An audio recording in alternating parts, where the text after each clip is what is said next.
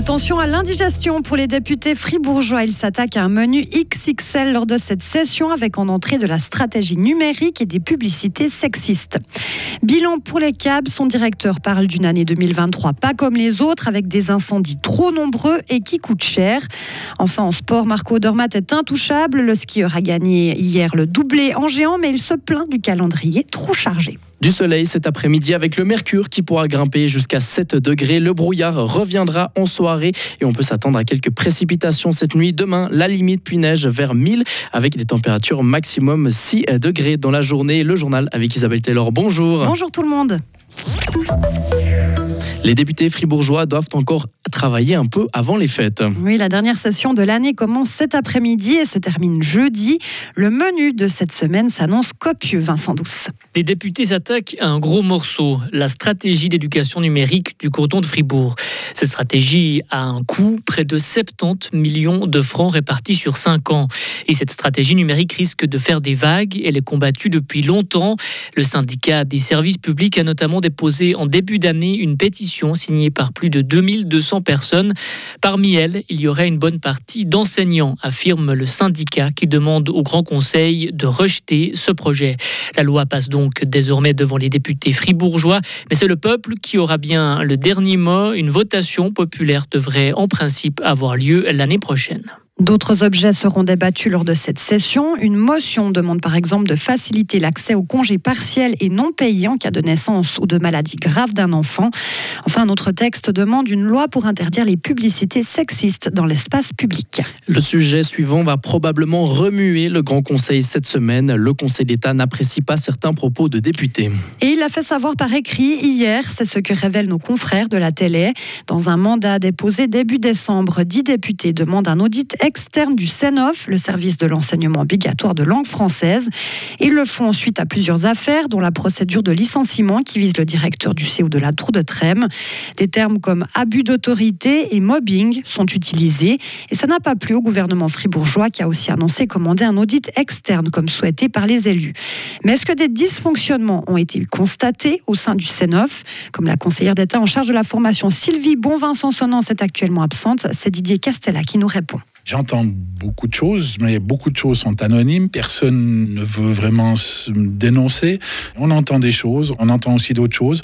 On n'est pas du tout convaincu par les mots qui ont été utilisés, mais c'est l'audit qui doit pouvoir le déterminer.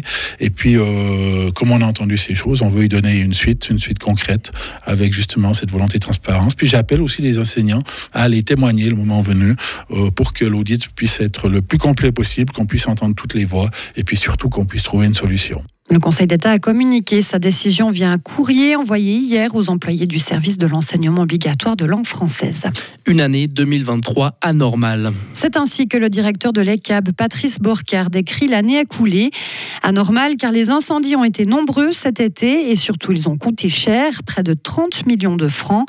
Mais à l'avenir, c'est bien le changement climatique qui l'inquiète, Patrice Borcard. L'enjeu est évident et les statistiques le prouvent depuis 15-20 ans, mais surtout depuis 3-4 ans ce sont les événements naturels qui sont les plus fréquents, qui nous coûtent le plus cher.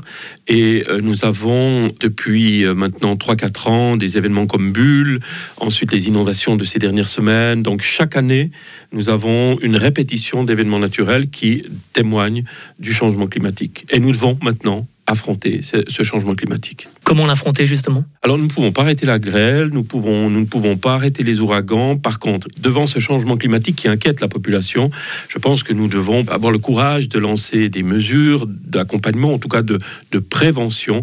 Et c'est la prévention qui nous permettra, dans la durée, de combattre les conséquences qui pourraient être funestes hein, pour la population, parce que les assurances euh, possèdent une dimension sociale qui ne sont pas négligeables. Mais si, à un moment donné, ces assurances, qu'elles soient publiques ou privées, ne peuvent plus payer comme c'est le cas aux États-Unis, on va devant des catastrophes qui sont inimaginables. Depuis le 1er novembre, les inondations ont coûté 2 millions de francs à l'ECAB. Il faudra payer un peu plus cher votre coiffeur ou votre coiffeuse ces prochaines années. La branche vient de signer sa nouvelle convention collective nationale après des négociations que le syndicat SINA qualifie de difficiles. Résultat des courses, une hausse des salaires de 11% en moyenne et progressive d'ici à 2027. De quoi assurer des rémunérations plus attractives pour les professionnels de la branche et pour la nouvelle génération aussi. Laetitia Bercier, présidente de la section fribourgeoise de coiffure suisse. alors c'est un petit peu difficile de trouver la relève, effectivement, euh, parce qu'il y a beaucoup de jeunes. On a eu le cas, par exemple, avec euh, les jeunes garçons qui viennent faire des stages. Souvent, ils veulent quoi? Ils veulent être barbeurs. Ils veulent plus être coiffeurs. Donc, ils n'ont pas envie d'entamer une formation où ils doivent couper des cheveux à des femmes, où ils doivent apprendre à faire de la coloration, de la décoloration et toute autre chose. Eux, ils veulent juste couper des cheveux à la tondeuse sur des hommes. Donc, ils préfèrent aller apprendre sur le tas dans un barbershop.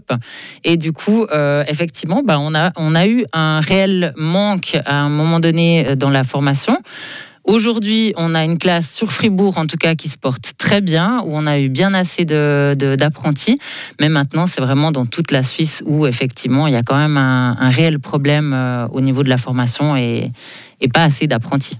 Recruter des employés diplômés ou expérimentés est aussi compliqué. Laetitia Bercier, patronne d'un salon de coiffure à Borgard, à Fribourg, nous a confié avoir elle-même pas mal galéré pour réussir à trouver la perle rare un phénomène ou encore un extraterrestre. Difficile de trouver les mots pour parler de Marco Odermatt. Le skieur nidwaldien domine encore cette saison le classement général de la Coupe du Monde. Il reste sur deux victoires dimanche et hier en slalom géant en Italie. De succès obtenus par celui qui a disputé cinq courses en cinq jours. Un calendrier que le principal intéressé juge beaucoup trop chargé. Marco Odermatt. Oui, c'est trop. Euh comme je, sais, ça marche, mais c'est trop. Euh, maintenant, tout était bon, mais si tu fais blesser, c'est dommage. Et alors, mais ça, comme ça, ça marche. Vous avez remporté les six dernières courses de géant. Est-ce que c'est possible de remporter toutes les courses d'une saison en géant? Je ne sais pas. Euh, beaucoup de courses. Avant, oui, euh, maintenant, ça marchait parfait avec euh, le, setup, le matériel, avec euh, Chris, mon service. Tout est super. J'espère que je peux commencer comme ça. Marco Dormat, interrogé ici par nos collègues de Ski Actu, aura droit quand même à quelques jours de repos, car la Coupe du Monde se poursuivra cette semaine avec deux slaloms nocturnes, une discipline que le Nidwaldien ne pratique pas. Les femmes seront jeudi à Courchevel en France, alors que les hommes skieront vendredi en Italie. Retrouvez toute l'info sur frappe et frappe.ch. La météo avec Frappe, votre média numérique régional. Et vous le voyez par votre fenêtre, euh, depuis votre bureau, votre voiture, du soleil cet après-midi tout simplement. Ça fait plaisir. Des températures jusqu'à 7 degrés dans les zones les plus ensoleillées. En montagne également, il va faire un peu plus chaud, 5 degrés à 2000 mètres. Excellente visibilité. Et pour demain, mercredi, ça va être nuageux. Quelques précipitations encore la matinée. La limite puis neige qui va s'abaisser vers 1000 mètres. Quelques éclaircies vont arriver durant l'après-midi. Les températures le matin, minimum 3 degrés maximum 6 degrés l'après-midi. Pour jeudi, ça sera également quelques précipitations assez faibles en pleine. La limite puis neige qui va remonter de 800 mètres à 1400 mètres. Et pour les températures, on sera autour du 0 degré le matin et jusqu'à 5 à 9 degrés l'après-midi.